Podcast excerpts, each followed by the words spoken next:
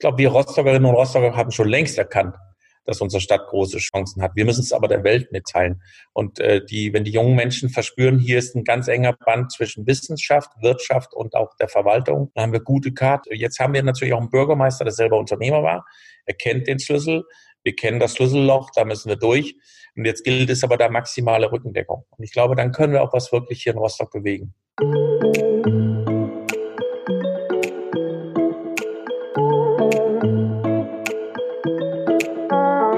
Da hat einer noch viel vor. Klaus Ruhe Matzen möchte in Rostock etwas bewegen.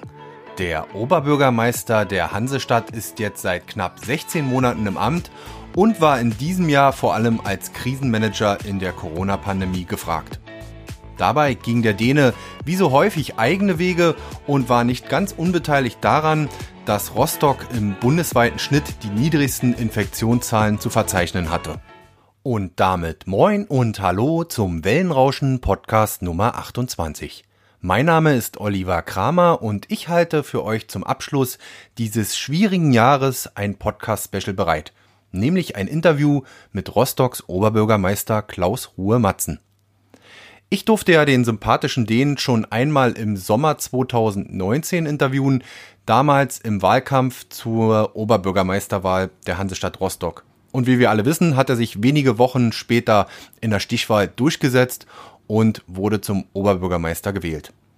Diesmal sprach mein lieber Kollege von Mandarin Medien, Gabriel Rath, in seinen Podcast New Work Chat mit Rostock Stadtoberhaupt und stellte mir das Interview freundlicherweise zur Verfügung.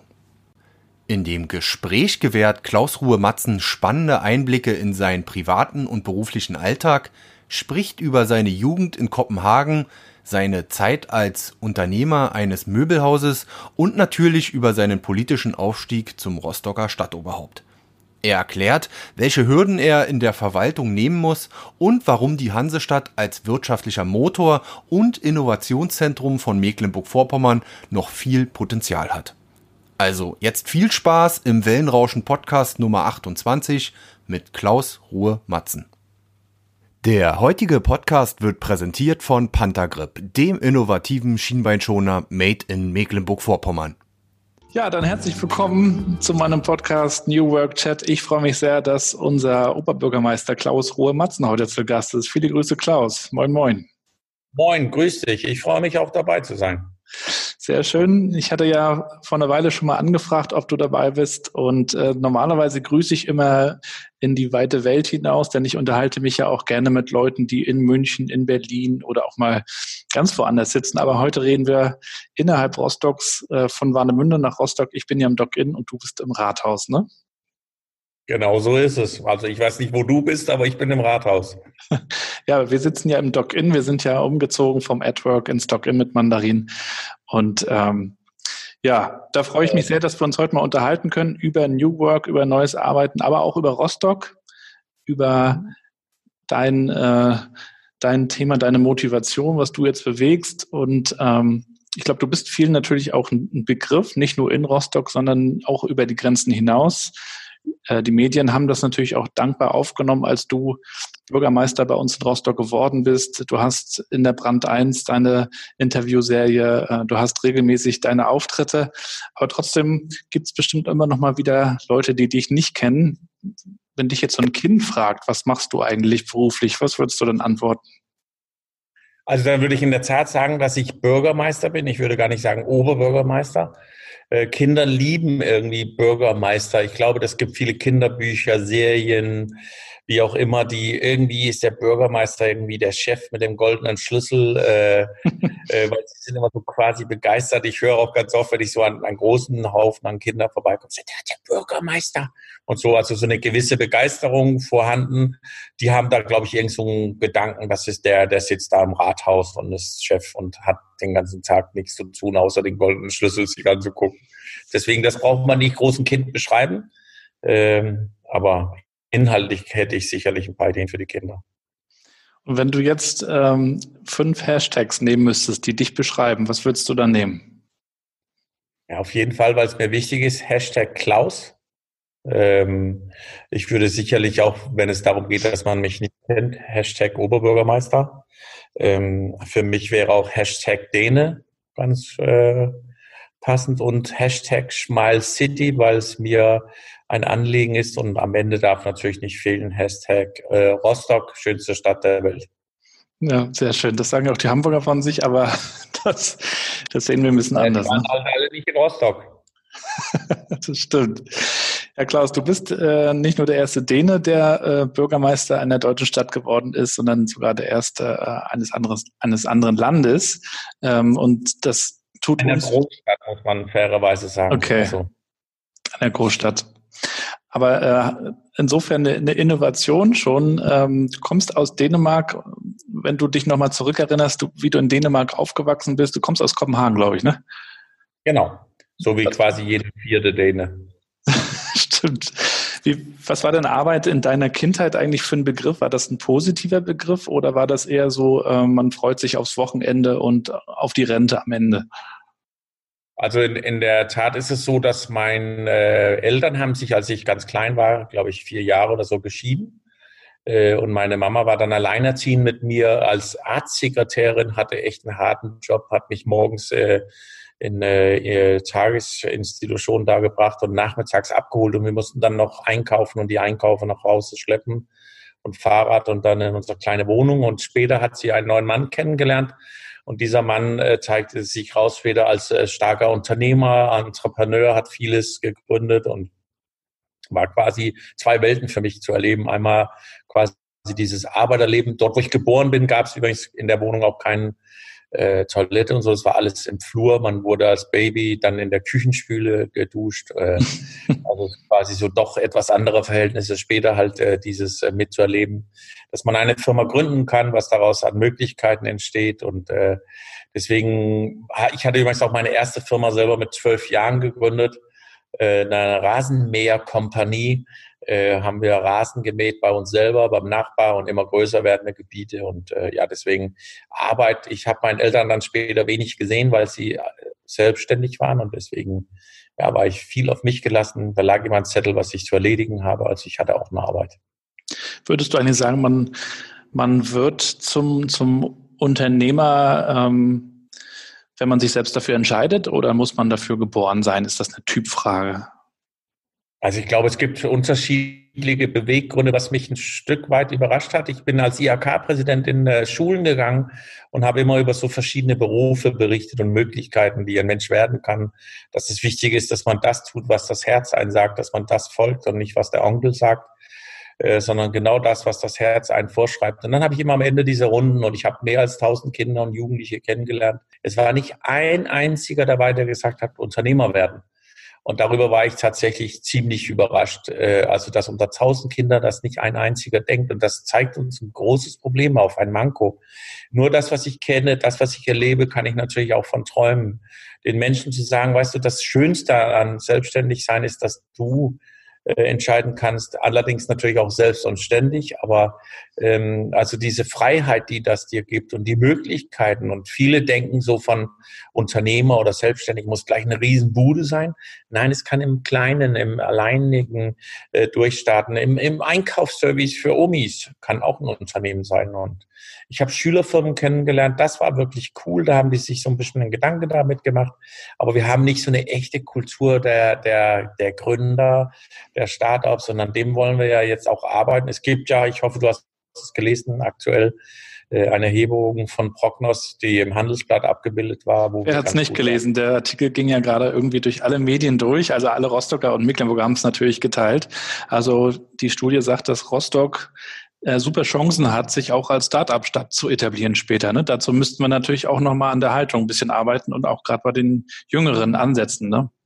Ja, da, also was da ganz wichtig ist, das muss jetzt äh, Taten folgen. Also eins ist, dass man uns diese Prognose so ein bisschen mit auf den Weg gibt, die Chance gibt. Jetzt muss die Politik, also ich und die Bürgerschaft, natürlich auch dafür den Weg bereiten. Wir haben das DITS, Digitales Innovationszentrum, gemeinsam mit der Uni. Das muss mit Leben befüllt werden. Da muss auch Geld natürlich hin. Da müssen Räumlichkeiten, da muss also quasi der Rahmen, die laufen schon jetzt ein bisschen, aber wir wollen sie zum richtig Laufen bringen.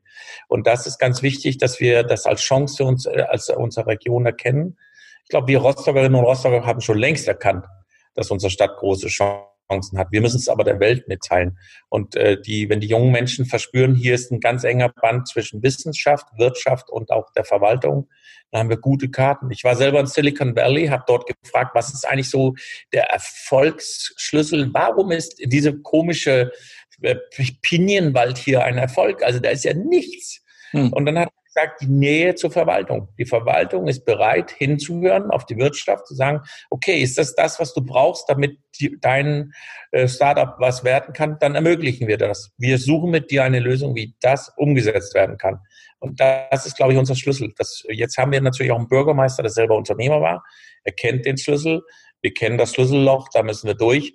Und jetzt gilt es aber der maximale Rückendeckung. Und ich glaube, dann können wir auch was wirklich hier in Rostock bewegen.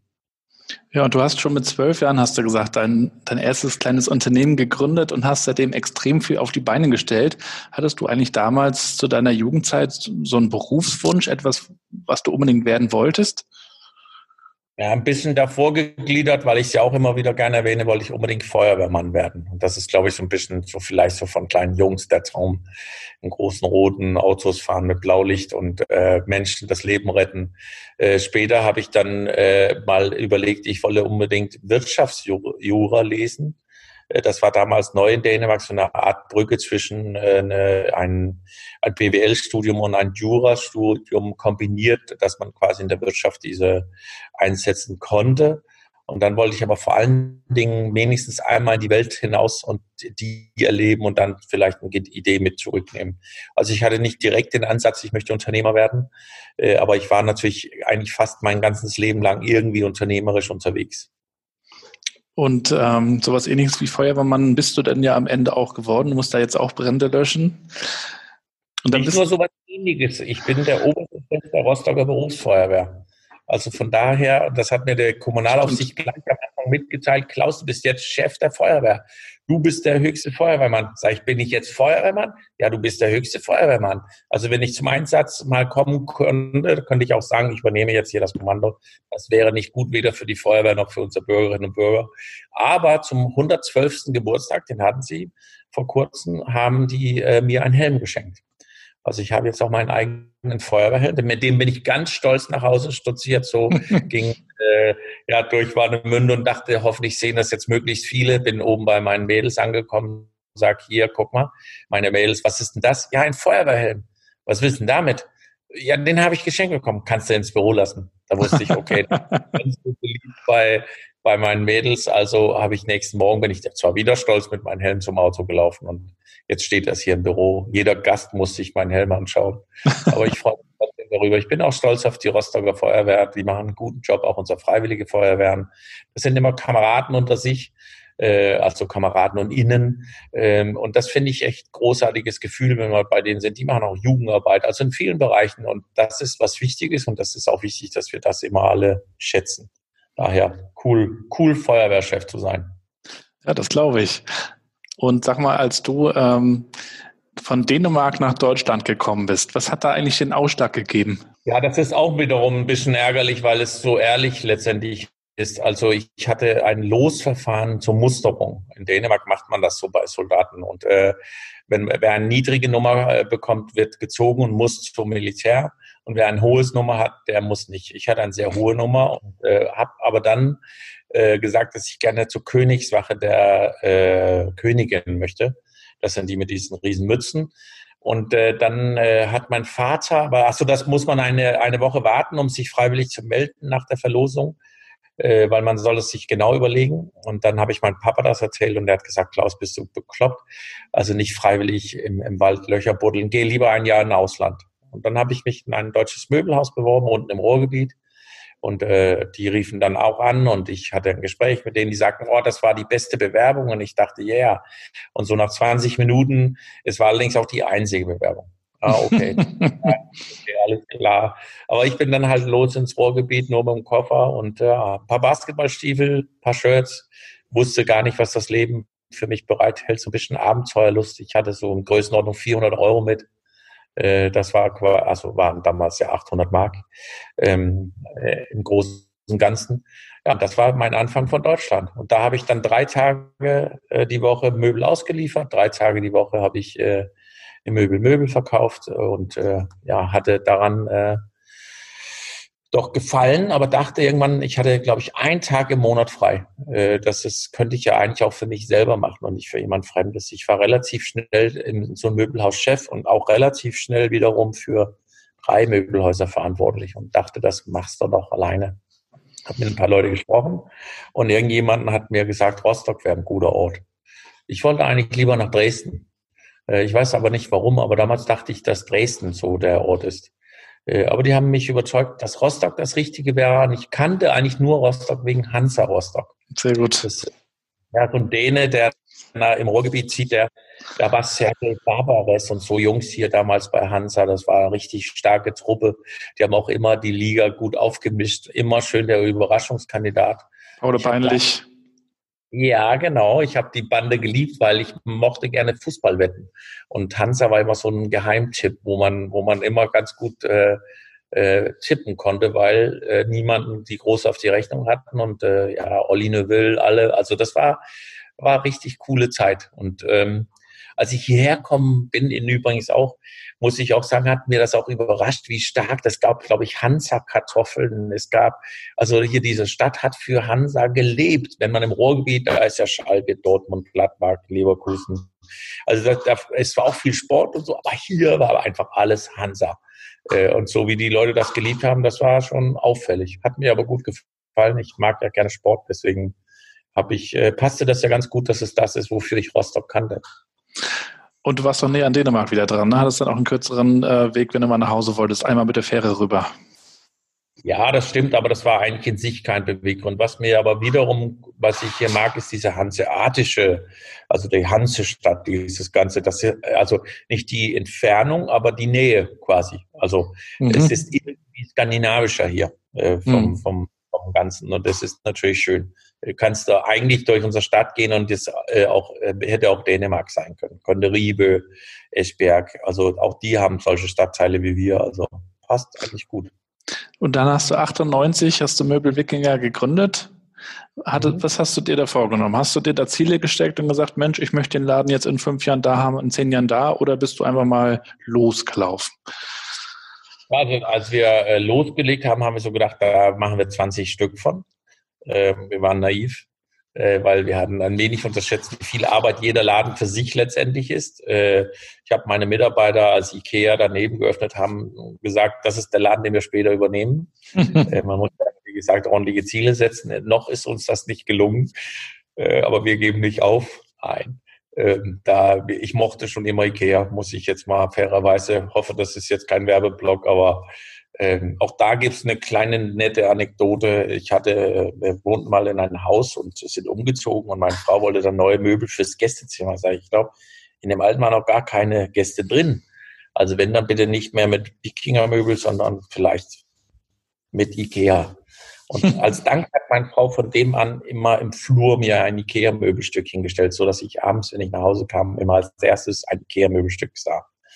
Ähm, von der Warte her ähm, ja, schon ein bisschen merkwürdig vom Gedanken her, ein Möbelhaus zu haben und dann andere Möbel. Aber genau das ist eigentlich auch das, was das Leben ausmacht. Man muss nicht immer nur sein eigenen Zeugs um sich herum haben, um sich wohl zu fühlen, sondern auch anderes zulassen. Und ja, die Zielsetzung war, das Ding soll groß werden. Man merkt, äh, was ist eigentlich später denn die Zufriedenstellenheit in noch mehr? Also wenn du Einwickeln hast, ganz cool machst du noch einen auf, auch interessant und spannend, weil es eine neue Aufgabe ist. Mein alter Chef hatte mal gesagt, wenn du ein gutes Möbelhaus kaputt machen willst, dann machst du eine Filiale. Und ich habe gedacht, hm, das ist so ein merkwürdiger Ansatz. Später habe ich es total verstanden, weil du verlierst Fokus.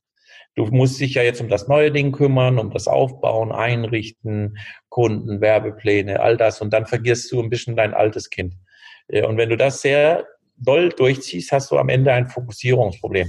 Und dann stellst du auch fest, was macht dich denn eigentlich daran glücklicher? Irgendwann hast du über 100 Mitarbeiter und kennst nicht mal alle, mhm. weil die nächsten unterwegs sind oder äh, und, und das ist eigentlich nicht besonders, also zumindest nicht das, was mein Ansatz letztendlich war.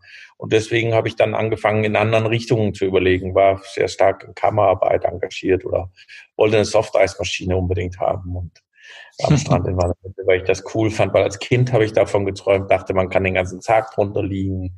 Dann wollte ich Urlaub machen mit meiner Familie in Camper und stell fest, äh, die Dinger sind alle vermietet. Okay, musste halt nächstes Jahr ein bisschen früher, nächstes Jahr versucht schon wieder alles vermietet.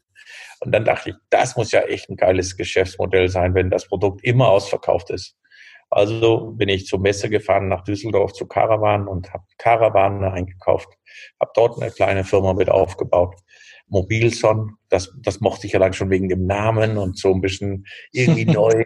Wenn du jahrelang immer nur Möbel umherschleppst, äh, wie wir Möbelhändler sagen, wenn du nur Bretter verkaufst, dann bist du ja auch irgendwann mal was anderes. Und da war Mobilson echt äh, auch mal was Cooles, einfach weil es neu ist und anders und völlig andere Herausforderungen. Eis hat übrigens einen Vorteil gegenüber alles andere, mit dem ich je zu tun hatte. In allen anderen musst du gute Werbekonzepte, gutes, äh, ja, wie auch immer haben. Äh, du musst gut scheinen Kunden, Reklamationen und so. Wenn du Eis verkaufst, interessiert das keinen. Da muss nur die Sonne hoch und alle rennen los und wollen von dir ein Eis. Wenn es nicht gut oder kalt oder schmeckt, schmeißen neues Eis geben. Also Stimmt. Ganz anderes Geschäft. Mega easy im Grunde genommen. Also jeder, der draußen überlegt, wie mache ich es jetzt, machen Eisdiele. Äh, naja, und du musst, musst dann neben dem guten Produkt heutzutage natürlich noch gucken, dass du auch gute Mitarbeiter hast und äh, einerseits gute Mitarbeiter findest. Da hast du ja auch in deiner neuen, in, deinem, in, in einem Interview in der Brand 1 gerade drüber geschrieben. Das ist ja gar nicht so einfach, auch in der Kommune. Aber auf der anderen Seite muss man ja auch seine Mitarbeiter halten und schauen, dass es eine positive Bindung gibt. Ähm, was hast du dafür getan, dass, dass ihr beim Möbel Wikinger eine, eine gute, positive Unternehmenskultur gebaut habt? in erster Linie, glaube ich, gilt es, äh, dass du Menschen Verantwortung gibst. Also wenn du eine Lohnbuchhalterin einstellst, dann äh, habe ich sie zumindest eingestellt, weil sie davon mehr Ahnung hat als ich. Und wenn das so ist, sollte man sich nicht mehr einmischen. Äh, und so sollte man das eigentlich auf jeden Punkt. Wenn du jemanden einstellst im Marketingbereich, dann solltest du dich nicht mehr einmischen. Man kann sich über Budgets äh, unterhalten und im Vorwege so Ziele abstecken, aber danach hält man sich da raus, weil ansonsten hat man, das habe ich als junger Mensch mit 20 oder so, 21, glaube ich, habe ich die Verantwortung für ein Möbelhaus bekommen. Und dann hat der Eigentümer aber immer noch Möbel eingekauft. Sag, was soll denn das? Ja, wie, wie kann ich dich denn sonst helfen? Sag ich, schick mir nochmal ein paar Liter Sprit, dann fackel ich die Möbel ab und dann kriegen wir auch die hier zum, zum Laufen. Und daraus hat er dann irgendwann, wenn er dann rief, wie lief's, Klaus, und sagt, ja, so und so, soll ich wieder Sprit schicken? Sag ich, dann brauchst du ja nicht, du hast ja jetzt begriffen. Also von der Warte her ist es ganz wichtig, dass man, wenn man Menschenverantwortung gibt, es auch voll zulässt. Dass man da auch ein, ähm, äh, ja, die, die Bereitschaft dazu haben, ist wirklich auch umzusetzen. Und da, damit kriegst du die meisten Menschen eigentlich gut eingefangen, weil das ist das Wichtigste im Leben.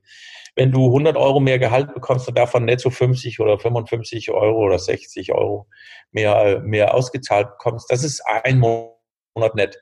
Am zweiten, dritten, vierten Monat spürst du es eigentlich gar nicht mehr, weil du hast dann auch dein Verhalten in, entsprechend verändert. Also dein, ja, verdienst 100 sind 100 weg, verdienst du 110 sind 110 weg. Das ist irgendwie so.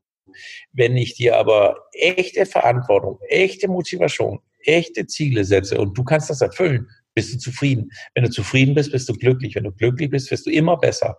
Also nur ein glücklicher Mensch verkauft gut Sofas. Wenn jemand da rummuffelt und schlechte Laune hat oder wie auch immer, werden die Kollegen schlecht gelaunt, wird die Stimmung schlecht. Wenn jemand in ein äh, Gebäude reinkommt, wo schlechte Stimmung herrscht, dann kriegt er selber schlechte Stimmung. Und äh, das heißt, glaube ich, ja auch Kauflaune oder Kauflust. Das heißt, heißt ja nicht Kauffrust. Und deswegen, mhm. das muss man seinen Leuten einfach Spaß bei der Sache, Vertrauen zueinander und dann einfach mal loslegen. Das ist auch ein Erfolgsrezept, was extrem wichtig ist. Man, du musst schon ins Wasser springen, um festzustellen, ob du schwimmen kannst. Das kannst du nicht in irgendein Buch lesen. Äh, und deswegen machen. Immer machen, nicht denken. Ähm, also man soll auch denken, aber nicht nur spekulieren. So wäre es vielleicht das Richtige. Oder hm. nicht beten das ist ganz, ganz äh, förderlich. Und wenn Menschen das mitbekommen, ey, mach einfach. Ich habe Lehrlinge gehabt, die habe ich zu Gartenmöbelmessen geschickt und gesagt, du darfst dieses Jahr für das Gartenmöbelkonzept von Wikinger einkaufen fahren, Container zusammenstellen und sagst mir dann, wie das Werbebudget aussieht. Und dann haben die das komplett alleine zusammengestellt. Und das sind natürlich richtig gute Mitarbeiter geworden, weil sie sich damit befasst haben, weil sie auf einmal wussten, rumnörkeln kann jeder. Wenn du jetzt auf einmal alle Steps alleine machen musst, genau dir überlegen, kaufen die Leute dieses Jahr Korb oder eher Holz? Kaufen sie mit Granitplatte oder ohne? Ja, brauchen wir Sitzkissen? Ja, nein. Welche Farben wären jetzt die richtigen? Was für eine Kampagne musst du dazu fahren? Zeitung Druck online oder vielleicht äh, im Radio. Wie hast du dir das gedacht und warum hast du dir das? Also ich habe auch eine Sache immer mit meinen Mitarbeitern früher gehabt, dass wenn jemand nach hinten kam, wenn ich mal Chef war für den und er mir dann eine Frage stellte mit dem Kunden, er sagt, ja, wie würdest du es machen? Dann hat er gesagt, ich mache jetzt so und so, okay, dann habe ich einen Zettel gemacht, den in eine Schublade gelegt. Wusste, der Kollege kommt jetzt in eine Stunde, in zehn Minuten oder in vier Wochen wieder. Und wenn er dann wieder reinkam, sagt, hier kannst du auf dem Zettel lesen. Äh, sag, woher wussten Sie das? Sag ich, weil Kunden immer so sind. Ich wusste ja, was das Problem ist. Ja, warum haben Sie mir das dann nicht gesagt? Sag ich, weil ich wollte, dass Sie einmal lernen, dass Sie mir sagen, was die Lösung ist, dass wir beide darüber reden. Und äh, wenn ich dann sage, ich glaube, das ist nicht ein optimaler Ansatz, versuch mal eine Alternative, dass du denkst, dass das nicht nur ein Klugscheißer ist, sondern äh, weil das aus Erfahrung ist, aber dass du auch gerne eigene Erfahrungen sammeln darfst ja, aber es wäre ja viel nützlicher gewesen, sage ich, nee, das Nützliche ist, wenn du jetzt verstanden hast, dass es immer ist, komm, mach einen Vorschlag. Wenn wir sagen, suboptimal, noch ein Vorschlag, dann macht man noch einen weiteren Vorschlag und dann geht man direkt mit dem Ding los. Und dadurch werden Menschen total motiviert, weil sie eigen entscheiden. Auch wenn man übrigens falsch entscheidet, steht der Chef immer noch voll hinter dir, aber du hast entschieden. Nur so werden wir ja ein starkes Team. Der Chef kann niemals allein mit jedem Kunden reden. Dann braucht er ja keine Verkäufer. Dann braucht er keine Kundenberater äh, oder er braucht auch keine Monteure, wenn immer jeder mit dem Chef reden will. Mein Grundsatzantwort ist da sowieso immer, wollen Sie eine gute Beratung oder mit dem Chef sprechen? Und jetzt zur Werbung. Der heutige Podcast wird präsentiert von Panthergrip, dem innovativen Schienbeinschoner made in Mecklenburg-Vorpommern. Ich habe die Schützer vor einigen Wochen mal bei meinen Freizeitkickern in der Halle ausprobiert und war echt verblüfft, wie sie funktionieren. Du legst die Schoner im Prinzip nur um deine Schienbeine rum, ziehst die Stutzen oder mitgelieferten Strümpfe drüber und bist ohne Klettband oder Tape sofort spielbereit. Auf dem Feld habe ich die Schützer so gut wie gar nicht gespürt. Sie sind leicht, rutschen nicht wie herkömmliche Schoner weg und halten jedem Zweikampf stand. Also ich war von den Panther Grip Schienbeinschonern echt begeistert. Probiert sie selbst mal aus, sie sind bestellbar unter shop.panthergrip.de. In vielen Unternehmen läuft der Hase allerdings noch ein bisschen anders ich will es nicht alte Welt nennen, aber es war doch lange Zeit in, in vielen Unternehmen so, dass der Chef bestimmt hat und das hierarchisch vorgegeben wurde und der Mitarbeiter im schlimmsten Fall ausgeführt hat und er hat dann auf die Finger bekommen, wenn es nicht gut war und er wurde motiviert mit Boni, mit Mitarbeiter, äh, Benefit, whatever. Ähm, und jetzt so langsam bürgert sich das ein, was du ja scheinbar auch schon lange lebst und, und gepredigt hast und umgesetzt hast, dass, dass es sich einfach lohnt, die Leute und die Mitarbeiter auch einzubeziehen und zu fragen, wie würdest du es machen oder mach's doch einfach mal. Das ist aber in, in einigen konservativen Unternehmen immer noch ein Problem. Auch diese Fehlerkultur wurde ja auch schon sehr viel drüber gesprochen. Das heißt, wenn die Leute einfach mal machen, dann passieren ja auch Fehler, dann lernt man da draus. Also Lernkultur ist es dann ja tatsächlich eigentlich auch. Du bist dann also aus deinem Unternehmen, was du dir so bauen konntest, wie du dir das vorgestellt hast, am Ende in eine Kommune gekommen, die ja wirklich sehr konservativ ist, in der das Ganze natürlich auch nochmal ganz anders geprägt ist von Vorgängern, von extrem vielen Mitarbeitern. Ähm, die war mit Sicherheit ja auch klar, dass das, dass der Hase dort anders läuft. Aber trotzdem hast du dir, hast du dir ein Stück weit auch vorgenommen, als du dir, als du dir überlegt hast, ähm, dich zur Wahl zu stellen, dass, dass du diese, diesen Apparat so ein bisschen ähm, in Richtung eines Unternehmens führen wolltest oder so gewisse Dinge übernehmen wolltest? Naja, also ich glaube, es ist ja klar, dass man das, was man selber als Skills oder Eigenschaften irgendwo ein Stück weit hat, meint auch besser woanders einsetzen zu können oder mit einsetzen zu können, dass man Vorstellungen von dem Ganzen hat, wenn, wenn man der Auffassung ist, wir müssen was tun. Also einer meiner wichtigsten Ansätze ist ja der Ansatz menschenfreundliche Stadt äh, menschenfreundliche Stadt klingt erstmal relativ harmlos, ist es aber bei weitem nicht. Das ist ein Stück weit Bürgerinnen und Bürger zentriert zu betrachten. Also wie würde der Bürger etwas sich wünschen? Wie würde der Bürger was sagen? Wie sieht der Bürger das, was wir tun? Äh, und das ist so diese Denke erst einmal, weil sonst ist immer die Frage gewesen, wie soll die Verwaltung denn das umsetzen? Oder also so, äh, das ist der, der normale Denke in einer Verwaltung. Wir walten und verwalten das Gesetz. Ja, und jetzt muss die umgedrehte Logik die sein, Was erwartet der Bürger von uns? Wie erwartet der Bürger, dass wir das tun? Und jetzt kommen wir zu etwas, was total interessant ist, weil das so ein bisschen auf dem eben andockt, was wir eben hatten. Wir haben einen Antrag gestellt um äh, ähm, eine Digitalisierung äh, Smart City und das haben wir unter dem Label Smile City Rostock gemacht. Also glückliche Bürger, glückliche Mitarbeiter, was will ein Bürgermeister mehr quasi? Also da haben wir dieses menschenfreundliche Stadt. Das soll ein Polarstern für Rostock werden. Und wenn wir jetzt das runterbrechen auf unseren Mitarbeiterinnen und Mitarbeiter, gab es auch jetzt zuletzt eine, doch, würde ich mal sagen, relativ kontrovers diskutiert, auch in meinem Personalrat, Vorschlag von mir, nämlich, dass man auch Mitarbeiter bewertet. Also wenn ein Bürgerin oder Bürger äh, sich äh, neu anmeldet in Rostock, dann würde ich eigentlich das äh, mir wünschen, dass wir im Nachgang abfragen, wie war das Ganze für Sie? Also, als Sie hier ankamen, mussten, mussten Sie warten. Wo haben Sie gewartet? Wie war das? Äh, wie hatten Sie das Gefühl, dass Sie bei uns willkommen sind? Mhm. Insgesamt, wie ist das abgelaufen? Und wie war der mhm. Mitarbeiter Ihnen gegenüber? Dann äh, äh, kriegen wir also etwas an Auskunft zu, wie war denn insgesamt das Erlebnis mit der Hansestadt, mit der Verwaltung? Äh, und aber auch zu Herr oder Frau Schmidt. So, und jetzt kommt's. Dadurch kriegen wir natürlich eine Bewertung von verschiedenen Mitarbeitern. Wenn permanent ein Mitarbeiter 1,4 Sterne kriegt und ein anderer Mitarbeiter 4,8 Sterne für die gleiche Tätigkeit, dann müssen wir ja mit der Mitarbeiter 1,4 Sterne mal sprechen. Frage, wie können wir das optimieren? Weil ich bin überzeugt, dieser Mitarbeiterin oder Mitarbeiter steht ja morgens nicht auf und denkt, wie kann ich heute Rostock ärgern? sondern irgendwann im Laufe des Arbeitstages läuft irgendwas schief. Vielleicht ist es aber auch so, dass genau dieser Mitarbeiter der Grinch ist, der, der, wenn er am Kaffeeautomaten steht, dann gehst du ganz sicher nicht rüber und holst dir einen Kaffee. Und das heißt also, wie können wir mit diesen Menschen arbeiten? Wir haben innerhalb der Verwaltung ähm, zu wenig, glaube ich, in der Fort- und Weiterbildung unserer Mitarbeiterinnen getan. Äh, die motivieren Menschen mal zu sagen, okay, wie kann ich dich mitnehmen? Wie kann ich dich begeistern? Wie kann wir dafür sorgen, dass der Bürger, wenn er bei dir war, besonders zufrieden ist? Hast du auch Sachen, wo du sagst, aber das ist ja auch unfair, dass der Bürger das und das und das. Also was können wir denn verbessern? Das sollte der Schlüssel sein. Anfänglich haben mein mit oder meine Belegschaft ist natürlich eher so gesehen, als jetzt würde der äh, möchte uns jetzt nur bewerten. Und das ist natürlich nicht der Fall. Ich möchte unsere Prozesse optimieren. Man muss es auch so sehen. In unseren äh, Ämtern ist es ja so, jemand, der besonders gut fachlich ist, wird irgendwann Amtsleiter.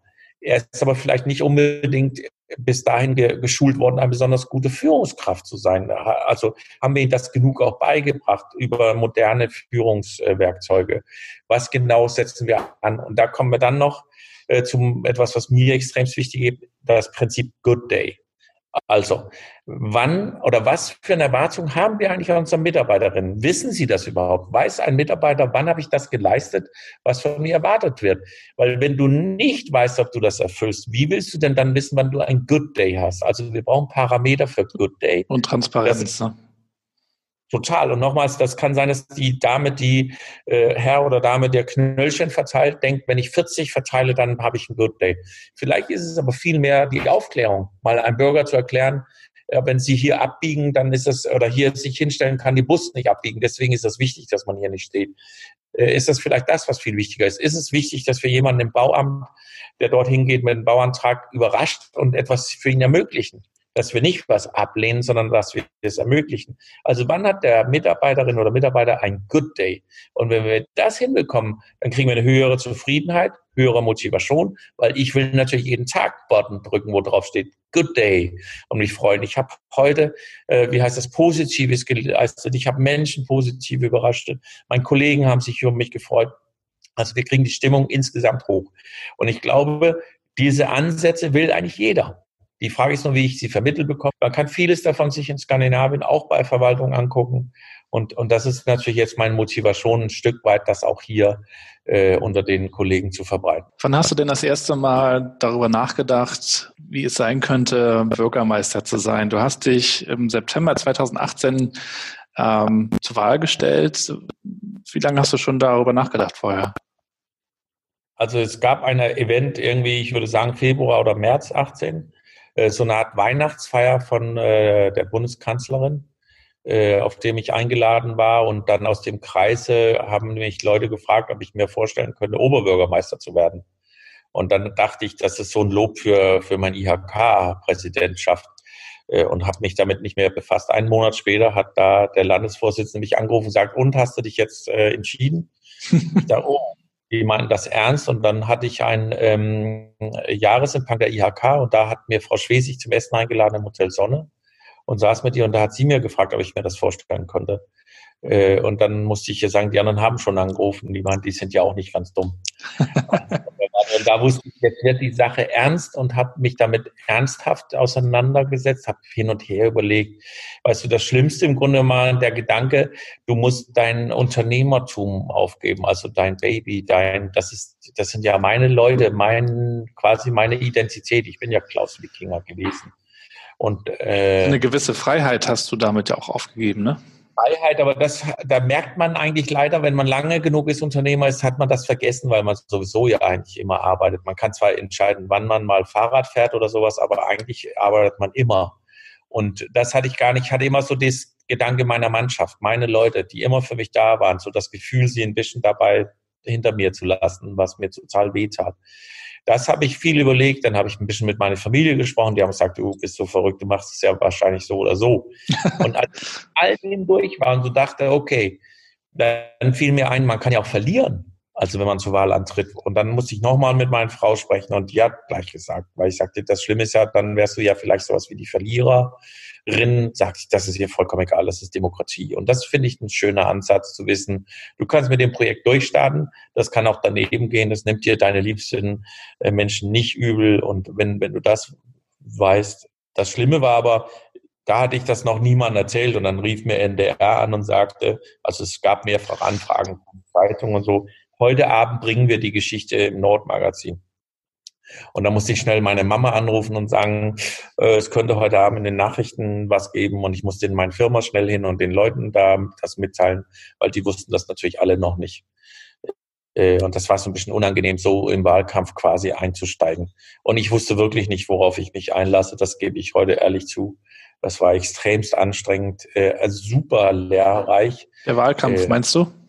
Ja, hm. Äh, also wir haben das ja selber gewoppt mit eigenen Leuten und mit eigenen Ideen und ja, ihr habt ja vor allen Dingen einen Wahlkampf hingelegt, den also mindestens Rostock so noch nie gesehen hat, wahrscheinlich auch viele andere Städte so noch nicht gesehen hätten.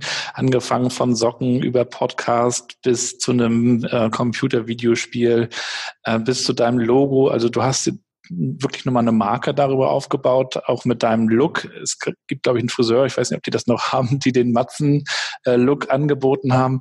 Also du hast da wirklich äh, eine Kampagne gefahren, die, die es so noch nicht gab, die natürlich auch ein bisschen polarisiert hat. Aber du hast dir da scheinbar auch schon Gedanken über deine Marke gemacht, ne? Naja gut, das ist natürlich klar, wenn du als Unternehmer mit irgendwas einen durchstartest, dann hast du eine gewisse Erfahrung da drin. Und ich glaube, äh, Politik äh, konnte oder kann sowas auch gut gebrauchen. Zumindestens, wenn ich heute auch sehe, ich kriege sehr viele, ähm, äh, wie heißt das so, Mitteilungen von anderen Politikern, die nochmal nachfragen nach etwas. Ich habe auch gesehen, in Deutschland gab es die eine oder andere Kampagne, die dem sehr nahe liegt und äh, für der ein oder andere Kniff, äh, den wir benutzt haben, der wird jetzt auch von anderen Leuten eingesetzt. Das ist ja auch in Ordnung. Das ist ja ein Stück weit eine Entwicklung. Ich habe damals auch immer gesagt, es wäre ja wenn man mit sowas startet, dann willst du ja auch Erfolg haben. Und ich hätte mich natürlich im Stadthafen hinstellen können mit einem Schild, Schild auf dem steht IBIMS. Aber dann hätte ich auch keinen Erfolg gehabt. Und ich glaube, das muss auch einfach ein Grundsatz sein, wenn du im Leben was tust, dann tu es ordentlich, sonst lass es. Also wenn, wenn du die, diesen Entscheidungen getroffen hast, dass du es jetzt durchziehst, dann machst du es auch ordentlich. Hat mir zehn Kilo Körpergewicht gekostet äh, hat mir, ähm, wie gesagt, unglaublich vieles beigebracht über Menschen, Stadtteile, Vereine. Wir haben so tolle Sachen hier, die du dann erst eigentlich richtig wahrnimmst, wenn du davon überall lang fährst. Ich habe wirklich alles mitgenommen, fand das wunderbar, aber auch extremst hart und anstrengend.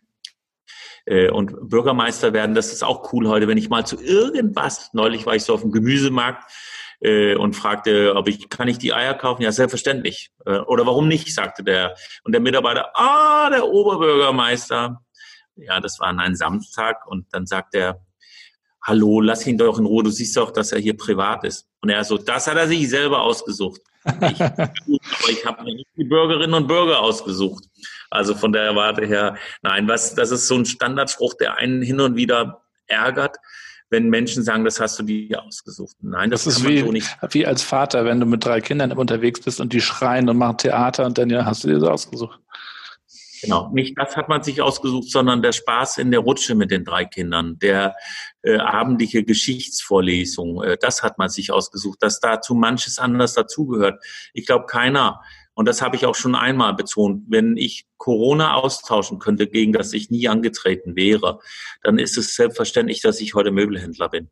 Ähm, also von der Warte her, niemanden, wirklich niemanden konnte sich so ein verrücktes Jahr vorstellen, wo man äh, Hansa-Spiele nicht stattfinden lässt, Ligen abgesagt hat, Schulen schließt, Kitas, Konzerte absagen, Hanse-Sale, Weihnachtsmarkt. Äh, nach 2000 Jahren keine Veranstaltung zu Ostern in der Kirche und du bist auch noch da nach einem Jahr. Das kann man sich ja gar nicht vorstellen. Also all das, was wir durchlebt haben in dem letzten Dreivierteljahr vor äh, eineinhalb Jahren mal, das hätte keiner einen abgenommen. Mhm. Äh, und äh, und das ist, glaube ich, so ein bisschen, und dann immer diesen Spruch, wenn ich sitze hier bis 10, 12 Uhr jeden Abend in meinem Rathaus und wenn ich dann mal Menschen irgendwas davon erzähle oder so, dann, ja, das haben sie sich ja auch so ausgesucht. Hm, ich ja. glaube nicht ganz. Und das ist ja. so ein bisschen schade, dass das so abgetan wird. Das ist auch deswegen schade, weil das äh, äh, schon heftig ist, was einem abverlangt wird. Das ist, äh, geht auch auf die Substanz. Ähm, mhm. Aber trotzdem ist es ein genialer Job. Also sensationell. Wir, wir fingen eben vorher an Feuerwehr, Müllabfuhr, äh, Wasser, Krankenhaus, äh, Kernverwaltung, Wohnungsgesellschaft kleine Kinder, alte Menschen. Äh, du hast alles im Programm. Wir haben einen schönen Stadthafen, einen Strand, wir haben äh, Sorgen. Äh, es ist ja jeden Tag auch ein neues Problem da. Das ist auch so was Verrücktes. Also wenn heute zwei Bälle in der Luft sind, sind morgen vier. An diesem Gefühl muss man sich irgendwann auch anfreunden, zu wissen, dass ein, zwei Bälle runterfallen, die kriegst du auch nicht mehr aufgefangen, mhm. äh, sondern schauen, welche sind die schwere oder großen Bälle und die musst du einfach fangen. Und, ähm, und du musst auch akzeptieren, dass einfach vieles nicht 100 Prozent wird. Das ist so, so, man muss mal überlegen, wir wollen ein Volkstheater für über 100 Millionen bauen. Wir wollen eine Buga. Wir wollen äh, die Stadtverwaltung digitalisieren. Äh, wir wollen eine Eis- und Schwimmhalle. Die meisten diese Dinger wären für die meisten Bürgermeister das primäre äh, Herausforderung für die nächsten sieben Jahre. Nebenher läuft aber eine kleine Corona. Ähm, also das heißt, all das, was man eigentlich noch schaffen will, die neue moderne Arbeitswelt in meine Verwaltung, das ist auch nicht leicht. Denn übrigens hat er allerdings, weil wir ja dafür heute auch ein bisschen sprechen, Corona ein Stück weit mitgesorgt. Ja, mhm. die Menschen, die ich am Anfang erzählte, wir wollen das Ganze digitalisieren. Ah, Klaus, das ist eine gute Idee, aber nicht bei uns. Das musste in einem anderen Amt machen. Kam plötzlich während Corona und sagte, können wir das bitte auch? Auf einmal merkt man ähm, ganz viele Aspekte, die digital möglich sind, wo das auch angenommen wird. Mhm. Das heißt, wir haben ganz andere Akzeptanz. Wir könnten New Work schaffen, aber jetzt gilt es auch Mut dabei zu haben. Ja, also mehr als nur ein Laptop aushändigen. Es muss schon auch dann ein echte Digitales werden. Ich habe schon von manchen gehört, das ist echt kein Witz innerhalb äh, die gesagt haben, lass uns das ruhig so sagen, dass die Bürger das digital einreichen und dann drucken wir das hier aus. Das ist echt kein Witz. Äh, und das sind die Momente, wo Digitalisierung. Ähm, ja, das ist halt nicht sofort dafür zu haben und das verstehe ich auch, weil die wir haben, mein Vorgänger hatte andere Schwerpunkte, so will ich das mal freundlich ausdrucken. Und der, der war übrigens auch ein guter Bürgermeister, hat sich um viele Themen, vieles Wichtiges angenommen. Und äh, jetzt gilt es aber, neue Themen anzunehmen. Du hast schon erwähnt, äh, das verlangt einem viel ab. Man hat auch Widerstand. Wahrscheinlich hat man bei jeder Entscheidung, die man trifft, immer jemand, der sagt, das ist totaler Mist, was der da sagt. Ähm, daran muss man sich wahrscheinlich gewöhnen. Und natürlich hast du auch ähm, immer äh, in den Medien, draußen in der Stadt ähm, andere Stimmen und äh, musste ich da auch an, an, ja, an ein gewisses Klima gewöhnen, das wahrscheinlich nicht immer äh, freundlich ist. Trotzdem, was ich ganz toll finde, äh, stehst du auch für, für neue Themen, für Innovationen. Du kommst ins Rathaus und sagst, wer will, kann mich duzen. Äh, du sagst, wir, wir treffen uns jetzt im Stehen. Du hast ja einiges auch ange, schmissen, was wahrscheinlich nicht jedem geschmeckt hat, so wie das vegetarische Essen beim ausländischen Empfang. Aber zumindest äh, bringst du eine gewisse Diskussion auf. Ist dir das dabei auch wichtig, dass du so Impulse setzt? Also ich, ich tue das übrigens nicht um irgendwelche, aber ich sitze anfänglich in so einem Büro mit dunklen Möbeln und dann kommt so ein Termin und die setzen sich erstmal hin, dann kriegen sie einen Kaffee angeboten und dann einen Keks und dann erzählen sie irgendwas und du merkst, hey Leute, äh, wir haben hier nur noch fünf Minuten. Ach so, ja, was ich, aber vielleicht müssen wir dann noch einen Termin machen. Denk, nein, das hätten wir jetzt erledigen müssen. Und dann mal merkst du irgendwann, was müssen wir denn verändern, damit wir einen anderen Denkprozess, ein anderes Art, nämlich bestehen, wir werden empfangen, 30 Minuten. Wer länger braucht, muss ein Buch schreiben. Wenn man das so ein bisschen als Definition mitgibt, dann wissen die Leute, okay, ich muss mich kurz fassen, gleich Ziel, äh, anbringen und fertig. Das ist also dann von sich aus nicht, um aufzufallen. Mhm. Äh, und da, da kannst du dir einfach so das eine nach dem anderen packen und sagen, wie willst du auch mental den Leuten das in so ein dunkles Etwas? Jetzt steht da ein heller Tisch mit, glaube ich, acht, äh, so eine, an dem man sich anlehnen kann und einen Bildschirm. Ich glaube, sitzt da gerade jemand drin? Naja, aber wir müssen ja einen anderen Mal, weil wir sind ja Podcast ohne Bild. Zeige ich dir sonst mal. Äh, mhm. Ja, das ist halt sehr, sehr nüchtern, sehr skandinavisch und daher äh, kühl, aber auch zum schnellen Entscheiden. Äh, man muss sich das auch vorstellen, ein Bürgermeister ist quasi die Abladestelle sämtlicher Probleme dieser Stadt. Du stehst Montag früh auf und erfährst, die Pommernbrücke hält nicht mehr. Na super. Okay, was wollen wir denn machen? Ja, das sollen Sie uns sagen. Okay. Ja, habt ihr denn schon ausgerechnet, was passiert mit den Verkehre? Was sind Alternativen? Was kostet das und so weiter? Äh, und dann beschäftigt man sich damit, obwohl man eigentlich ein anderes Schwerpunkt sich selber gesetzt hatte. Dann kriegt man die Mitteilung, dass irgend so ein Kran irgendwo abgerutscht ist oder zusammenknickt oder dies oder äh, dann gibt es irgendwelche schwere Schicksale. Äh, also und, und das hast du den ganzen Tag. Dann will der Bauhof dies, dann will er jenes, äh, dann dann äh, ist was weiß ich irgendein Thema Buga, äh, dann ist was mit Digitalisierung, äh, dann gibt es ein Problem an einer Schule. Also das heißt, es ist ein so ein Ort, wo auch sehr viel äh, zum äh, abgeladen wird, was auch völlig normal ist. Das ist übrigens auch interessant, dass der Bürgerinnen und Bürger einen anderen Blick auf ihren Bürgermeister letztendlich haben oder auf dem Themenfeld, nämlich so, das kann der Bürgermeister doch entscheiden. Ja, das kann er aber nicht alleine entscheiden. Dafür braucht man politische Mehrheiten. Also ein Bürgermeister rennt nicht rum und sagt, wir machen jetzt das und das machen wir nicht und dann machen wir das, sondern die musst du schon für dich vereinen. Dann kommt einer und sagt, ich brauche so 140 Millionen für Straßenbahn. Huha, denkt man, das ist ja viel, aber was haben wir denn an Mehrwert? Hm, ein bisschen schwierig, einfach nur neue. Da wollen wir nicht ein bisschen über das Thema Mobilität erstmal diskutieren. Was ist denn die Zukunft? Also wenn wir die Dinge jetzt für 35 Jahre quasi festlegen also da, und da finde ich das manchmal, da fehlt mir das, weil du eben sagtest, das ist ja eine neue Welt. Ja, es ist deswegen neu, weil wir zwar als Team Rostock auftreten, aber es gibt auch unterschiedliche Interessen. Es ist ja nicht immer so, dass man unbedingt das möchte, was der Oberbürgermeister möchte, mhm. weil da spielt auch Politik mit rein.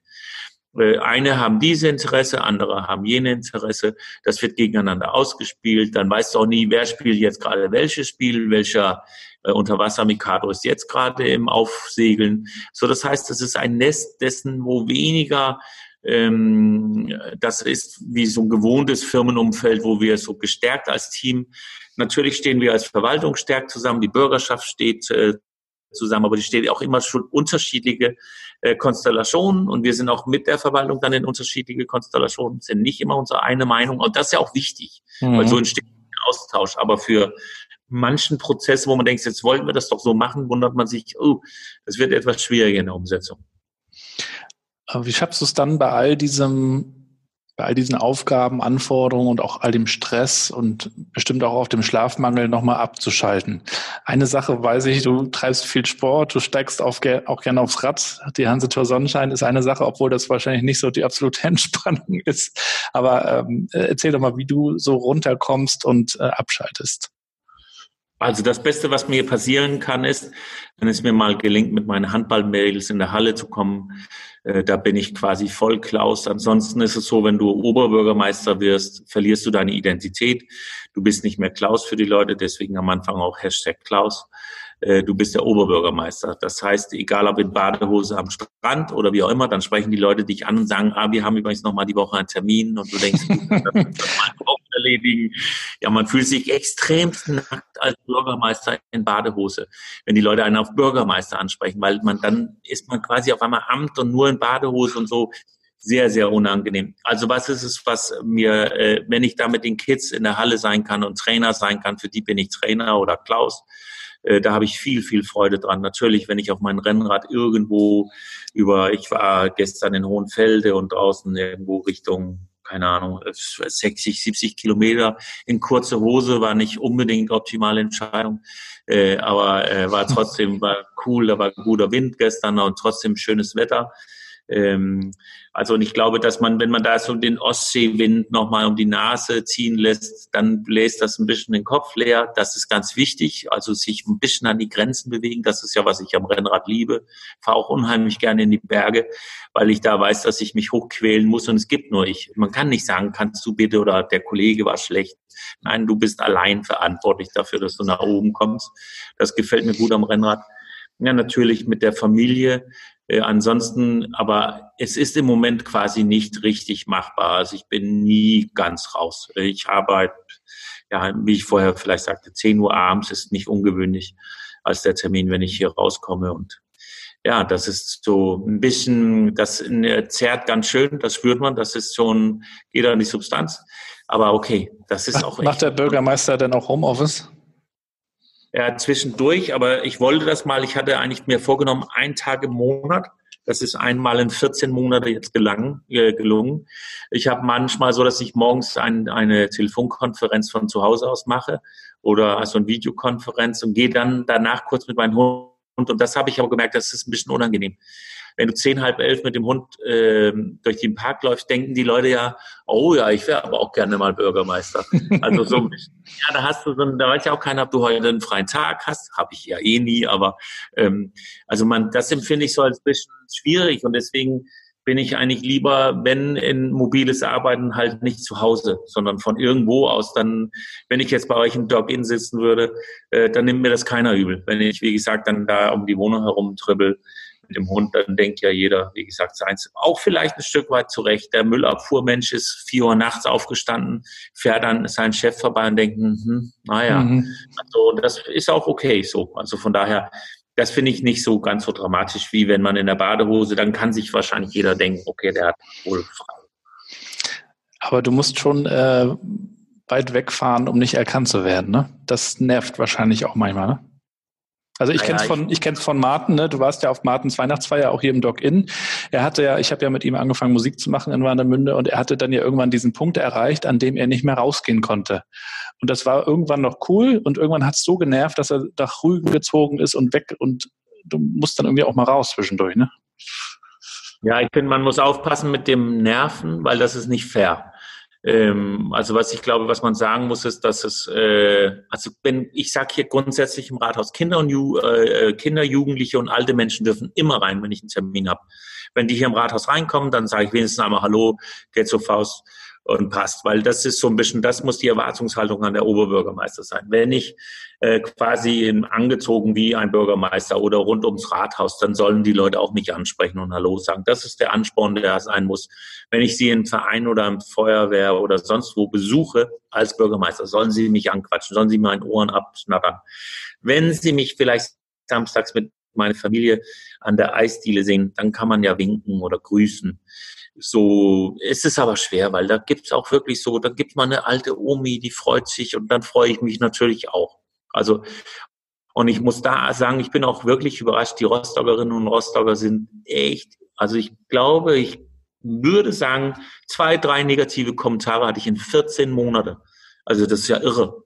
Äh, mhm. Die sind immer lieb und grüßen und winken. Und äh, da ein dänisches Fernsehen war nach der Wahl hier und wollte mich interviewen. Während ich interviewt werde, kommt einer und reicht mir ein Eis. Ich denke, oh, stehe ich da mit dem Eis live im dänischen Fernsehen geht aus die Berichterstattung, esse ich mein Eis. Fangen wir an einer anderen Stelle an, kommt der nächste Bürgerin und schenkt mir ein Eis. Und da hat der dänische Fernsehtyp gesagt, er hat noch nie erlebt. Er hatte gerade einen dänischen Politiker gefolgt und er sagte, er hatte eher den Eindruck, wenn die irgendwo hinkamen, sind die Leute weggerannt. Äh, und das muss man ja dann auch, wenn das so die Art ist, dann muss man das auch mitnehmen. Und das finde ich dann auch okay. Mhm. Deswegen bin ich da gerne bereit.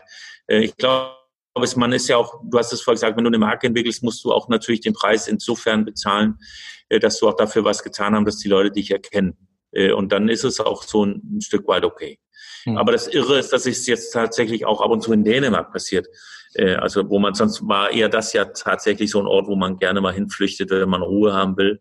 Äh, und da werde ich auch mal vom Kaufmann oder äh, beim, ich habe einen Kumpel, wenn ich da bin, dann baue ich Zäune und streiche Zäune, bin so ein normaler, äh, kämpfender junger Mann da und da kommen dann schon die Nachbarn rüber und wollen wissen, wie es mit Rostock steht. Und so, dann merkt man, okay, das ist da jetzt auch nicht mehr unbekannt.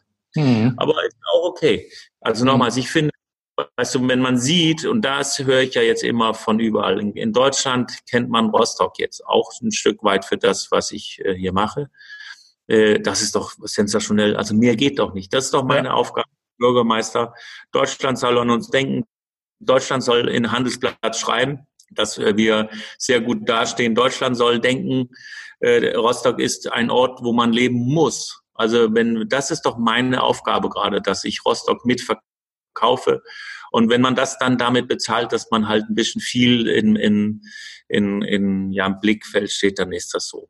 Und das, was viele gar nicht, wir sind ja oft in so Formate, in so Fernsehen, die vielleicht so etwas intellektuell, was man vielleicht jetzt nicht direkt selber anwählt oder was viele vielleicht nicht anwählen, äh, da finden wir auch statt und die diskutieren über uns, kommen hierher, schauen, wie arbeitet denn so ein Bürgermeister, fahren mit mir mit nach Dänemark äh, und machen echt coole Sendungen daraus äh, auch so Deutschlandfunk und so coole Sachen.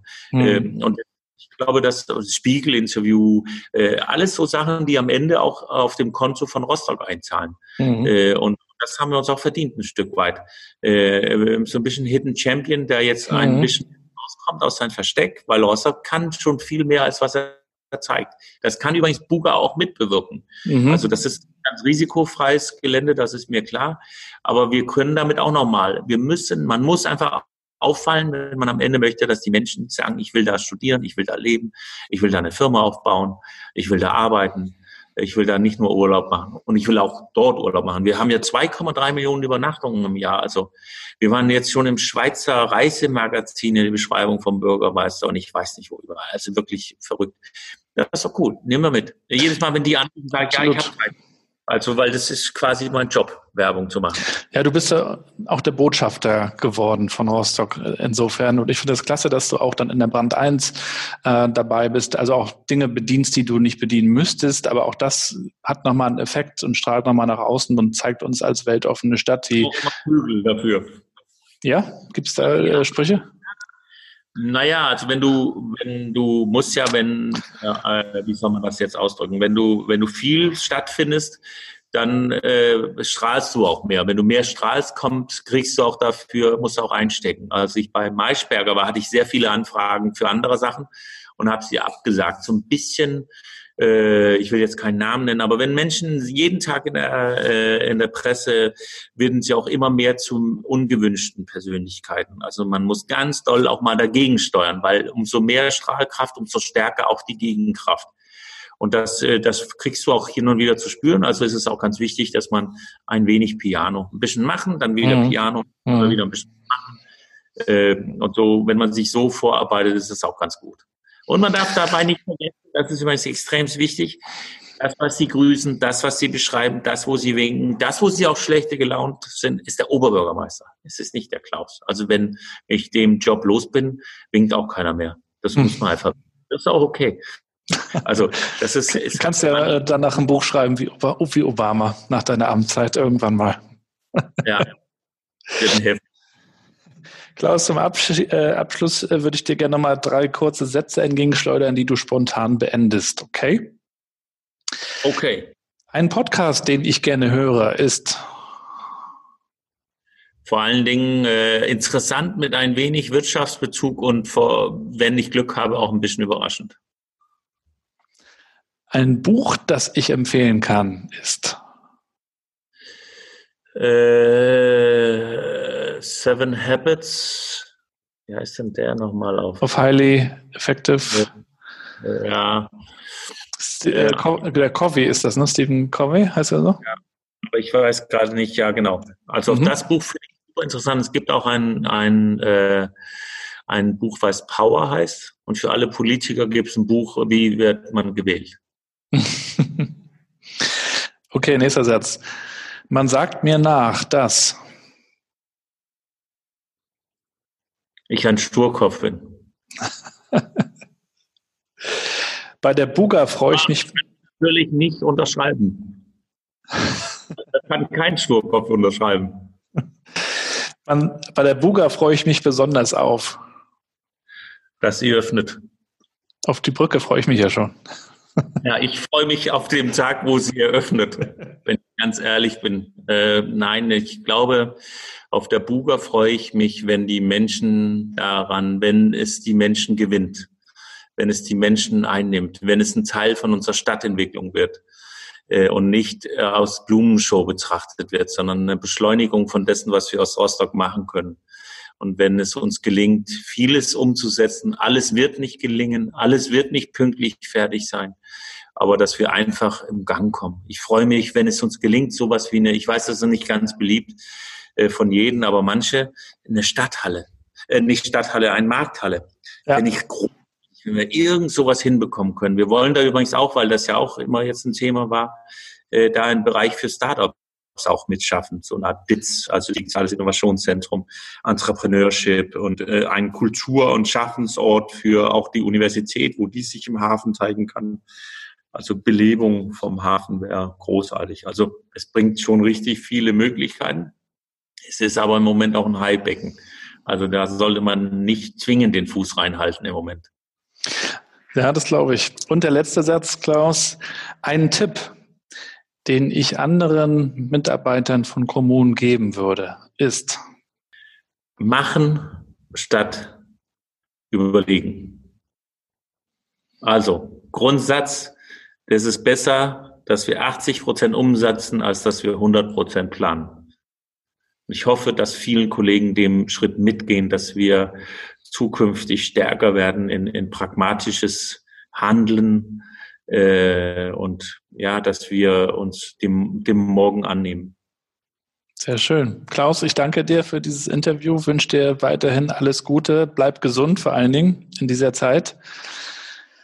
Hier die Mannschaft natürlich auch, liebe Grüße und an Christoph, das coole Dog-In in Warnemünde, da komme ich auch bald gerne wieder.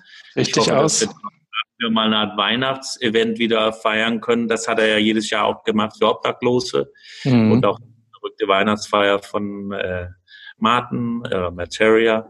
Äh, das würde mich schon irgendwie, glaube ich, hungern wir alle danach wieder, äh, dass wir so solche verrückte Sachen wieder machen können. Und da wäre ich dann bin, freue ich mich wieder aufs Login und kann ich mir ja mal deinen Arbeitsplatz angucken.